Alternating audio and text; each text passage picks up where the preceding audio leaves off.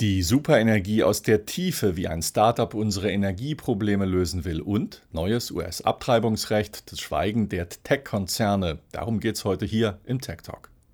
Außerdem gute Deepfakes, schlechte Deepfakes und ist Kryptoland nun abgebrannt oder doch nicht? Unsere Themen im Tech Talk 24 Podcast mit Björn Staschen aus Hamburg und Markus Schuler aus San Francisco. Es geht, Björn, um die tiefsten Löcher, die der Mensch je gebohrt hat und um die Lösung eines der drängendsten Probleme unserer Zeit. Ein Startup aus Cambridge in Massachusetts, das will den Energiebedarf dieser Welt decken und zwar mit Energie, die aus der Tiefe kommt. Spannend angesichts des drohenden Gasmangels, angesichts massiv steigender Preise auch für Benzin und für Strom. Geothermie an sich ist nicht wirklich neu. Der Ansatz von Quace Energy aber, der ist schon neu. Das Startup entstand im Umfeld des Massachusetts Institutes of Technology, kurz MIT. Der Forscher Paul Woskoff will bis zu 20 Kilometer tiefe Löcher bohren. Und heute liegen die tiefsten Geothermiebohrungen bei 3.000 bis 4.000 Metern Tiefe. Je tiefer, desto heißer. Bosco rechnet damit, dass er auf bis zu 500 Grad heiße Quellen stößt, so heiß, dass Gestein bereits geschmolzen ist. Das Startup Quace will bestehende Kohle- und Gaskraftwerke nutzen, um dort die Bohrlöcher anzulegen und die Wärme zu fördern und dann in die Haushalte zu transportieren, denn die sind ja schon angeschlossen. Aus alten CO2-Schleudern sollen also die Puzzleteile eines neuen Energiesystems werden. Mit Röntgenstrahlen will das Startup Gestein schmelzen und äh, in die Tiefe vordringen. Eine neue Methode, die noch in der Entwicklung und Erprobung ist. Der deutsche Geothermiepionier Ernst Hünges, der sieht das Bohren dieser tiefen Löcher als große Herausforderung. Technologisch äh, muss man einige Dinge beachten. Es gibt viele Versuche, sich Gedanken zu machen, äh, schneller, besser die größeren Tiefen äh, zu erschließen für die Nutzung der Erdwärme. Die eine Herausforderung ist die, dass wir die Energie um unten das Gestein zu zerstören oder aufzuschmelzen, dass sie erstmal von oben nach unten gebracht werden muss. Trotzdem ist er froh über den Vorstoß aus Cambridge, denn er könnte neue Bewegung bringen in die Debatte um Geothermie, auch in Deutschland und in Europa. Und in einem Gutachten, da hat Hünges mit Kolleginnen und Kollegen zusammen vor einem Jahr errechnet, dass Geothermie rund ein Viertel des Wärmebedarfs in Deutschland decken könnte. Ein Viertel könnte, aber bisher gibt es eben gerade nur etwas mehr als 40 Anlagen, die tiefe Geothermie nutzen. Tief heißt in diesem Fall bis maximal vier Kilometer. Der Ausbau stockt seit Jahren. Hünges sieht die Verantwortung dafür bei Politik und Energiekonzernen. Es lag ja zu nah, dieses äh, äh, nette, einfache Gas zu nehmen. Also die, äh, wir haben immer dagegen angekämpft, also immer mit dem äh, Argument, das rechnet sich nicht. Und äh, jetzt rechnet es sich. Also die, die Weisheit hatten eben nicht alle gehabt und ich bin froh, dass es jetzt erkannt wird, weil es einfach auch besser ist als Gas. Besser als Gas, weil Geothermie nur rund ein Zehntel des CO2-Ausstoßes von Gaskraftwerken verursache und nur ein Zwanzigstel im Vergleich zu einem Kohlekraftwerk. Ganz ohne Kritik geht es aber auch bei der Geothermie nicht, Björn. Korrekt. Einen Zwischenfall gab es beispielsweise in der kleinen Stadt Staufen im Breisgau. Da wurde offenbar schlecht gebohrt und eine empfindliche Gesteinsschicht kam mit Wasser in Berührung und dehnte sich aus. Der Boden hob sich um bis zu 45 Zentimeter. Und die Folge waren dicke Risse in rund 200 denkmalgeschützten Gebäuden. Ein Rückschlag für die Branche, aber, so sagen es die Experten, einer, der auf handwerklichen Fehlern beruhte und angesichts der Energiekrise, da wird die Zukunftstechnologie Geothermie sicher neue Freunde finden, aber leider eben nicht schnell genug. Selbst der Bau herkömmlicher Anlagen, der braucht drei bis vier Jahre.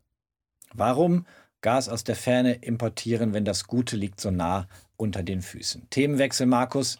Tausende Frauen in den USA haben ihre Zyklus-Apps von ihren Smartphones gelöscht. Der Grund, vor wenigen Tagen ist ein neues Abtreibungsrecht in Kraft getreten, dank oberstem Gerichtshof in den USA. Und das setzen die meisten konservativen Bundesstaaten jetzt durch. In Texas zum Beispiel kann jeder eine Frau anzeigen, von der er nur glaubt, sie habe einen Schwangerschaftsabbruch vorgenommen. Viele Frauen, die befürchten, dass äh, nun Staatsanwaltschaften in den betroffenen Bundesstaaten per Gerichtsbeschluss auf privateste Daten Zugriff erhalten könnten. Und wo sind diese Daten in Apps? Flow zum Beispiel ist eine der beliebtesten Zyklus-Apps. Sie kommt nach eigenen Angaben auf 43 Millionen Nutzerinnen weltweit.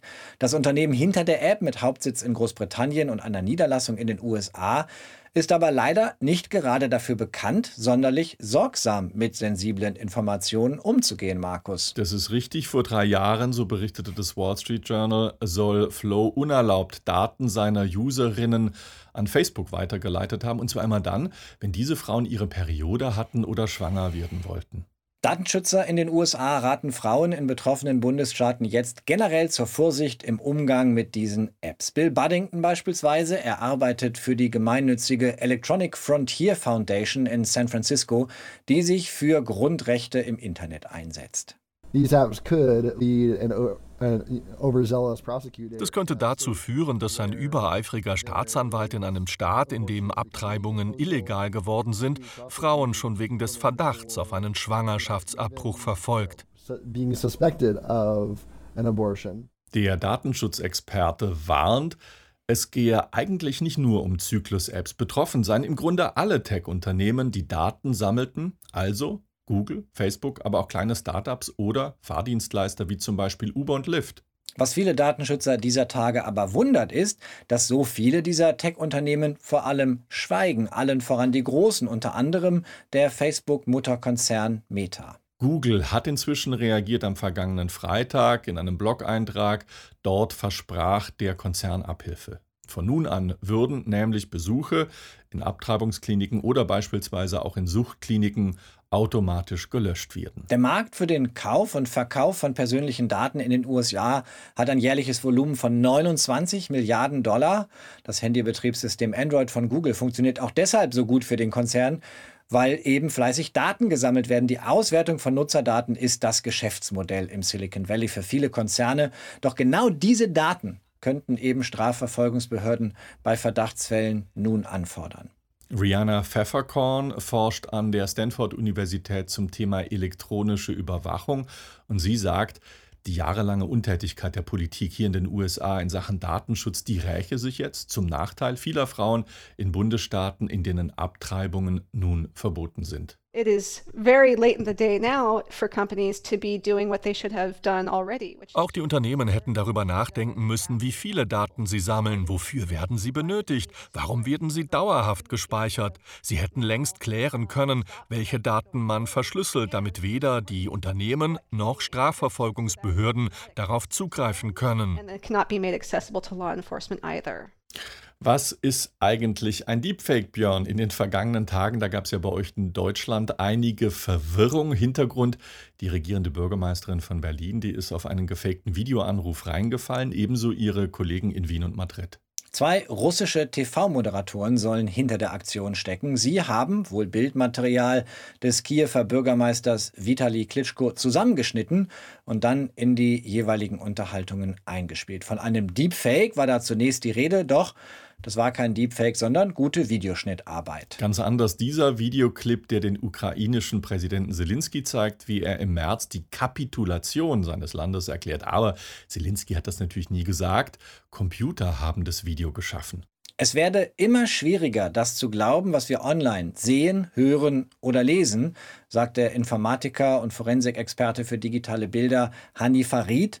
Es interessiere ihn weniger, wie die Fälschungen gemacht seien, meint der Professor von der Universität Berkeley. Wenn wir in einer Welt leben, in der jedes Video, jedes Bild, jeder Ton manipuliert werden kann, dann muss nichts mehr echt sein. Plötzlich sieht man ein echtes Video von einem Kriegsverbrechen und kann sagen, das glaube ich nicht, es wurde manipuliert.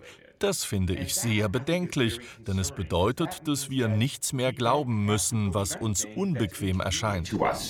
Seit Monaten beobachten Farid und sein Team in Berkeley, wie Deepfake-Technologie häufiger auch in Video-Live-Konferenzen eingesetzt wird. Nicht als äh, cleverer Zusammenschnitt mit neuer Tonspur, wie er wohl im Gespräch mit Franziska Giffey passiert ist, sondern durch Avatare, die in Echtzeit auf alle Gesprächssituationen reagieren können.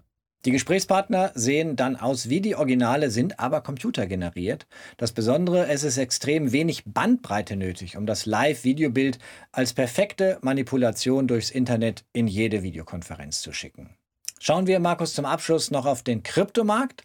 12 Prozent der US-Amerikaner, immerhin 31 Millionen Menschen, haben im letzten Jahr Kryptowährungen als Geldanlage genutzt.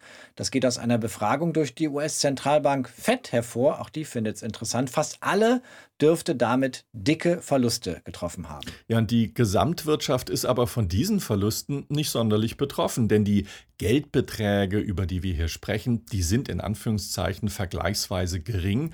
Die Marktkapitalisierung des gesamten Kryptomarktes, der beträgt nämlich weniger als eine Billion Dollar. Eine Billion hört sich nach unglaublich viel an, ist aber weniger als die Hälfte der Marktkapitalisierung zum Beispiel von Google oder von Amazon. Peanuts sagte mal ein Bankmanager. Christian Bützer vom Krypto-Lernportal Crypto Hunt in San Francisco sagt, dieser monatelange steile Aufwärtstrend der Kryptowährungen war ungewöhnlich. Viele Anlegerinnen und Anleger hätten eine Menge Geld verloren. Andererseits würden einige nur noch aufatmen, denn jetzt erhielten Kryptoprojekte mit Substanz endlich die nötige Aufmerksamkeit. Wir haben Bützer gefragt, warum die digitalen Währungen immer als Mittel dargestellt äh, würden, äh, um sich gegen Inflation abzusichern. Und das hat er geantwortet. Bitcoin wurde ja nicht als Inflationsabsicherung gegen Realwährung entwickelt, sondern in Reaktion auf eine als ungerecht empfundene Zentralbankpolitik, die zur Inflation führte. Es ist der Traum von einer Ersatzwährung, die nicht einfach gedruckt werden kann. Krypto bleibt trotzdem eine spekulative Anlage, keine Inflationsabsicherung. Bützer sagt, Krypto ist noch lange nicht in der Mitte der Gesellschaft angekommen. Viele Kryptoprojekte werden auf dem Weg dahin auch noch scheitern. Aber jetzt sei ein guter Zeitpunkt, halte ich fest, Markus, sich einzulesen und den Umgang mit Kryptowährungen zu lernen. Investieren sagt er nicht. Unter anderem hier im Tech Talk kann man natürlich das äh, vortrefflich tun, also das Lernen, nicht das Investieren. Dennoch vorher noch eines, wir gehen in eine kleine Sommerpause und sind dann Mitte August wieder da auf Tagesschau 24 und im Radio natürlich auf der AR, in der ARD Infonacht. Außerdem als Podcast unter techtalk24.net und auf YouTube in einer eigenen Playlist auf dem Tagesschau-Kanal. Tschüss, bis bald. Ciao.